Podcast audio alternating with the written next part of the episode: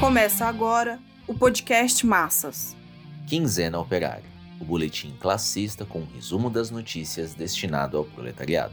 De 2 a 16 de agosto de 2020. E nesta edição, Petroleiros, atrasadinha na unidade de tratamento de gás de Caraguatatuba. Rondônia. Jogo entre empresa e prefeitura deixa a população da capital quase sem transporte coletivo. Rodoviários do Recife. Impulsionar os comitês nos bairros em defesa dos empregos, salários, transporte público e saúde.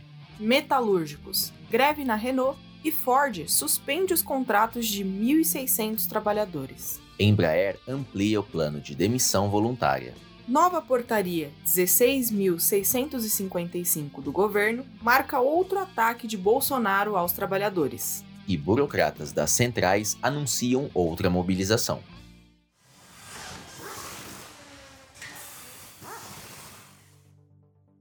Na manhã do dia 29 de julho, os petroleiros da UTGCA, que é a Unidade de Tratamento de Gás de Caraguatatuba, fizeram o que chamam de atrasadinha do turno. É no momento da troca de turnos que a direção do sindicato reúne os operários para discutir os problemas que afetam a categoria. Nesse dia, os diretores do sindicato falaram da intenção da empresa em quebrar o acordo coletivo de trabalho, rebaixando os salários e retirando benefícios como por exemplo o plano de saúde, que hoje existe com a coparticipação dos empregados e a empresa, e agora a empresa quer transferir a gestão do plano para uma empresa que será criada. Os petroleiros são contra essa transferência porque a gestão vai deixar de ser objeto de negociação coletiva e os trabalhadores vão perder a participação efetiva nesse novo modelo. O POR interveio dizendo que antes mesmo da pandemia já havia uma crise em curso e que, inclusive, a burguesia já estava descarregando essa crise sobre os explorados. Com a pandemia, a burguesia só se aproveitou para impor maiores ataques, como a MP 936, que reduziu o já miserável salário de mais de 11 milhões de trabalhadores e abriu o caminho para as demissões mostrou a diferenciação do caráter científico e também o caráter burguês do isolamento social. Assinalou a submissão das direções sindicais à política burguesa do isolamento social, que resultou na assinatura de acordos de redução salarial e suspensão de contratos de trabalho. E concluiu defendendo a constituição de um Dia Nacional de Luta com paralisação em defesa dos empregos, salários, direitos e saúde pública. Chamou atenção a fala de um dos operários de base, que iniciou dizendo que o sindicato está devagar. Criticou o atraso do sindicato nas assembleias virtuais e que, segundo ele, a última começou com mais de uma hora de atraso. Falou que as assembleias virtuais ficam só na lamentação negativa e não existe proposta, nem da base e nem do próprio sindicato, para o enfrentamento do momento difícil. Nesse momento, o operário falou da importância de o sindicato distribuir boletins cotidianamente junto aos trabalhadores, para que a deflagração das greves não fique distante de uma preparação prévia. Colocou a importância de se colocar o debate para fora da empresa com as ações de rua. E por fim, disse que a greve tem de ser para parar a produção. Nas últimas greves, isso não ocorreu e os impactos na produção foram mínimos. Outro operário falou das derrotas acumuladas pela categoria que as centrais e os sindicatos falharam quando permitiram que o governo Temer aprovasse a reforma trabalhista, pois esse era o momento de parar o país para derrotar a reforma. Encerrou dizendo que os ataques continuam.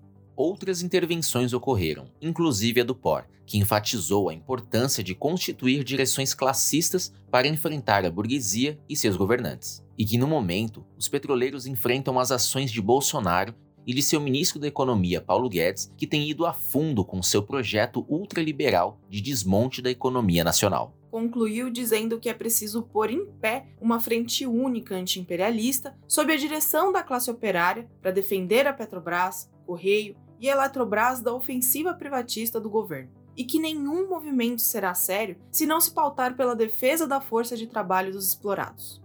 Daí a importância de romper a camisa de força da política burguesa do isolamento social, construindo a luta presencialmente, como já têm feito os petroleiros, que iniciam com as assembleias e comitês presenciais.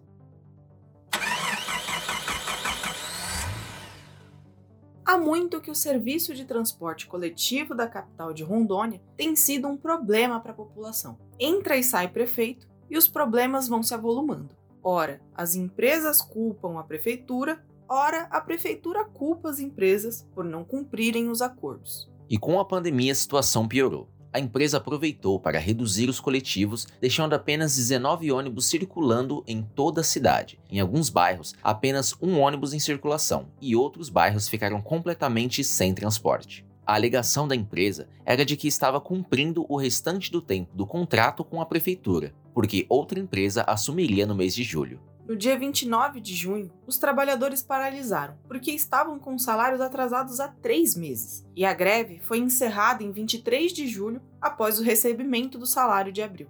No entanto, o transporte continuou limitado a 16 ônibus. Para piorar a situação, no início de julho, o prefeito suspendeu os cartões de transportes coletivos para os estudantes e idosos, alegando que se tratava de uma medida para impedir a circulação de idosos e estudantes durante a pandemia.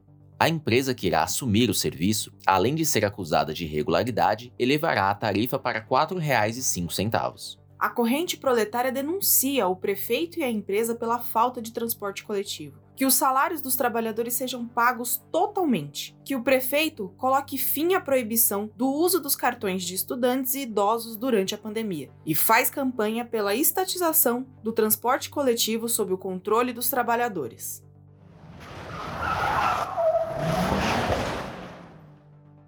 A direção do Sindicato dos Rodoviários de Recife, ligada ao Resistência do PSOL, se elegeu com a defesa de uma unidade entre o sindicato e os diversos movimentos, inclusive os de bairros. Os atos contra a demissão dos cobradores, antes da posse da nova gestão, indicavam a via da ação direta. Porém, a política do PSOL tem sido de submeter os movimentos à via jurídica e alimentar as ilusões no parlamento. No dia 16 de julho, houve uma reunião entre o Sindicato dos Rodoviários e os líderes comunitários, uma parte desses sendo candidatos a vereador. A reivindicação é a retomada da circulação dos ônibus com 100% da frota. A empresa retirou linhas e horários para lucrar mais. Os informes mostram que os problemas enfrentados pelos moradores e pelos rodoviários são os mesmos: a retirada dos ônibus e dos cobradores. Os moradores ainda propunham um ato no dia seguinte à reunião, e a organização de paralisações por parte dos moradores. A direção do sindicato disse que antes de ações diretas é necessário esgotar as vias de diálogo com as empresas e pressão ao governo. No entanto, já está comprovado que a espera passiva pela justiça e pelo governo leva à derrota. Como um dos moradores disse, a justiça e o governo só são rápidos para favorecer as empresas, como mostra a MP 936. Para os pobres, ela é lenta. Se a tática jurídico-parlamentar não serve para atender os interesses dos explorados, por que o sindicato insiste nela? A resposta está no eleitoralismo. Trata-se de uma via de desgaste eleitoral e para forjar as candidaturas e base de apoio ao PSOL nos bairros. Os problemas enfrentados pelos rodoviários e nos bairros não são apenas em relação à retirada dos ônibus. Os governos enfiaram goela abaixo a redução dos salários e ataques aos direitos trabalhistas com MP 936 e MP 937.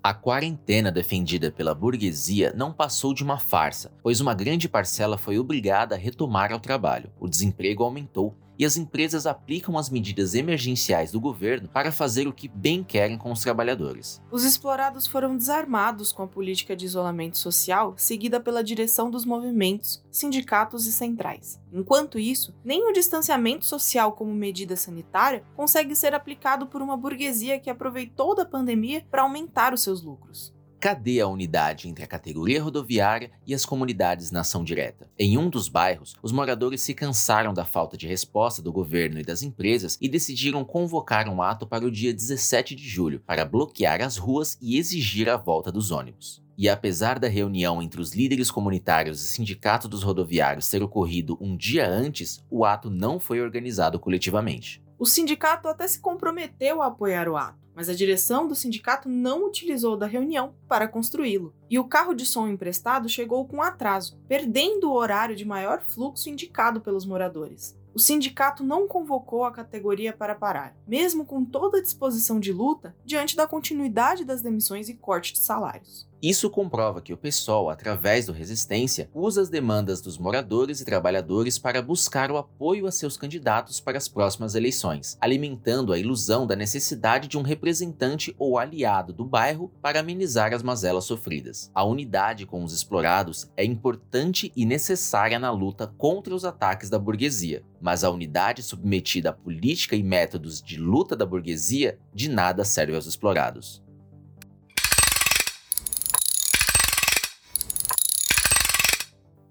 No dia 26 de julho, trabalhadores demitidos da Renault de São José dos Pinhais se reuniram em frente ao Palácio do Governo para protestar contra as demissões. No dia seguinte, os operários decidiram pela continuidade da greve, que iniciou em 21 de julho. A greve ocorre porque a montadora anunciou o fechamento do terceiro turno e a demissão de 747 empregados, alegando queda da produção em função da pandemia. A direção do sindicato da Força Sindical pede à Renault que revogue as demissões e volte a negociar um acordo coletivo já apresentado antes das demissões. Completou dizendo que, abre aspas, existem os instrumentos da Lei 14.020 que podemos usar para manter os empregados, fecha aspas, fazendo referência à MP 936, que reduz os salários ou impõe o afastamento temporário conhecido como layoff. Disse também que existe uma lei estadual, número 15.426, que proíbe a dispensa de trabalhadores por empresas que se beneficiam de incentivos fiscais no Estado.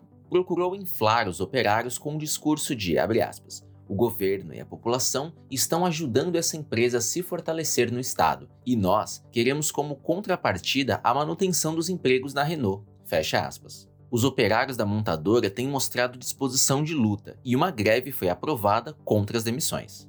No entanto, a direção do sindicato, em palavras, diz que é preciso suspender as demissões, mas vem apresentando propostas que não asseguram os empregos. A exemplo da MP 936, em que o empresário reduz os salários e depois demite, como vem ocorrendo país afora. Por outro lado, criar ilusões na lei estadual como se isso fosse garantir os empregos é como subir em canoa furada. A própria montadora já se encarregou de comunicar que a tal lei não serve para o período de emergência como esse da pandemia. O fato é que a greve continua isolada. As direções de outros sindicatos apoiam no discurso, mas não movem uma palha no sentido de unificar a luta contra as demissões, que é nacional. A tarefa de organizar a campanha nacional pelos empregos e salários é o caminho para defender os empregos dos quase 800 operários da Renault, tarefa que precisa urgentemente ser levantada pelas centrais e sindicatos.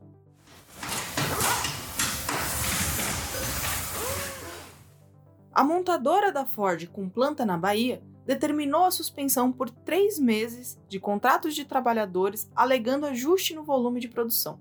De agosto a novembro, os 1.600 metalúrgicos estarão em layoff e deverão fazer os cursos online de qualificação, do qual será exigida a frequência mínima de 75% das aulas. Os que não cumprirem essa determinação não receberão a parte do salário paga pelo governo federal para completar a parte da empresa. Depois desse duro ataque, a direção do sindicato disse que poderia ser pior, referindo-se às demissões, e que esse acordo garantiu os empregos e preservou os salários. Veja a que ponto chega uma burocracia sindical. Certamente já não guarda nenhum vínculo com a vida e os interesses da classe operária. É uma direção patronal, traidora,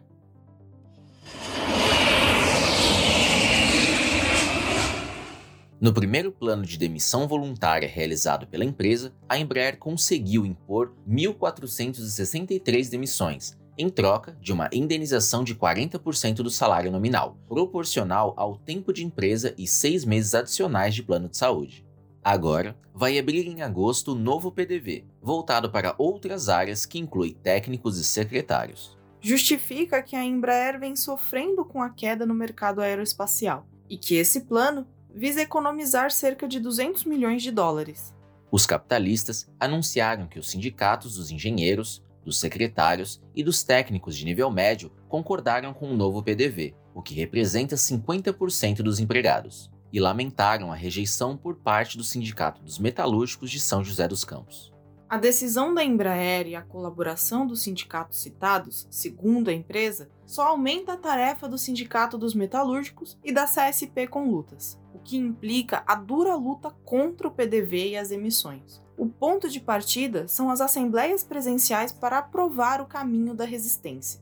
É fundamental que a direção se coloque por trabalhar pelo Dia Nacional de Luta com Paralisação, chamando as centrais e outros sindicatos para pôr em marcha uma verdadeira campanha nacional em defesa dos empregos.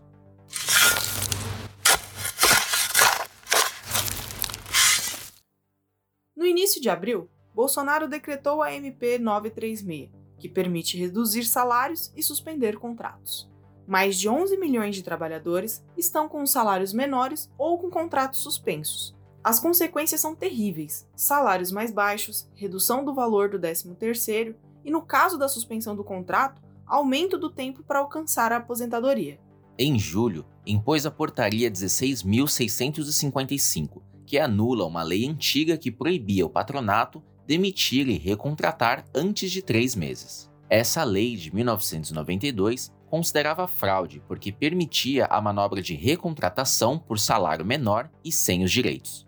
Bolsonaro aproveitou a pandemia para abolir o entrave da lei e validou o pleito dos capitalistas de demitir e recontratar sob novo contrato, ou seja, impondo salário mais baixo e jornada diferente. Procurou dar uma fachada democrática, incluindo na portaria a negociação entre patrão e sindicato. Como se vê, governo e capitalistas aproveitam a pandemia para descarregar a crise econômica sobre a classe operária e demais trabalhadores. Aproveitam também o silêncio das direções sindicais para eliminar direitos que eram assegurados por lei. Usaram a pandemia para reduzir salários, demitir à vontade e agora rebaixar ainda mais o valor da força de trabalho.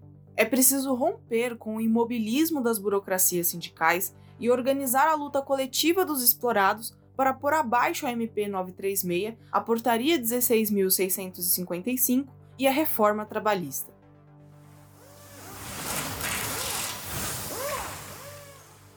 Sem fazer uma avaliação do fracasso das jornadas de 10, 11 e 12 de julho, porque não houve nenhum empenho para a organização das manifestações, as centrais novamente se reuniram no dia 27 de julho para marcar novas datas de mobilização aprovaram que o Dia Nacional de Luta em Defesa da Vida e dos Empregos acontecerá em 7 de agosto. Fizeram discursos contra o governo Bolsonaro e agora aos governadores e prefeitos que anunciaram a retomada das aulas presenciais. Mas concretamente, nada foi aprovado para que haja um verdadeiro Dia Nacional de Luta.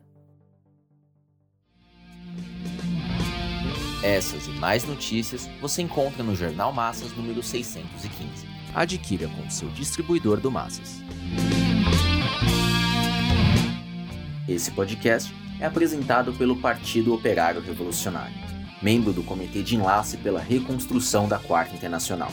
Para mais informações, acesse ormassas.org.